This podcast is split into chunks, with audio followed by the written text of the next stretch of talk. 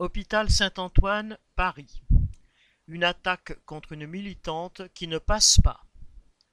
Lundi 20 février, 120 hospitaliers se sont réunis à l'hôpital Saint-Antoine pour apporter leur soutien à Aurélie Jochot, infirmière dans le service d'hématologie, connue comme co-secrétaire du syndicat CGT de l'hôpital et élue titulaire au CSE central de l'APHP Assistance publique, Hôpitaux de Paris.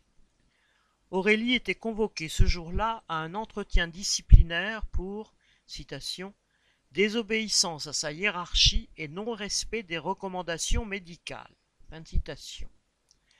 Elle n'a pourtant fait que dénoncer le sous-effectif dans le service, et cette convocation a beaucoup choqué dans l'hôpital, tant cette situation est celle de tous les services.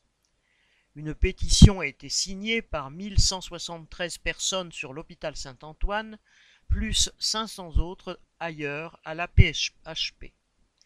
De nombreux soignants ont tenu à la faire circuler, voyant que la direction veut faire un exemple avec cette infirmière et faire peser une menace sur tous.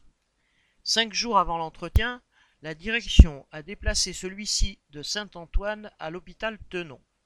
Cela n'a pas empêché, après un rassemblement à Saint-Antoine, que 150 personnes soient présentes à Tenon au moment de l'entretien, venues de plusieurs hôpitaux, pour affirmer leur soutien à Aurélie. Un nouveau rassemblement a encore eu lieu le lendemain à Saint-Antoine, regroupant 130 personnes. L'ensemble des responsables CGT de l'APHP et de la Fédération CGT Santé ont soutenu Aurélie et exiger la levée de toute mesure disciplinaire. Et, en tout cas à Saint-Antoine, comme ailleurs à la PHP, bien des hospitaliers ne sont pas prêts à laisser passer cette attaque.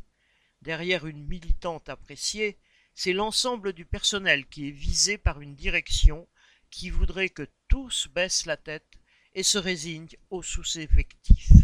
Un nouveau rassemblement est prévu le 6 mars. Correspondant Hello.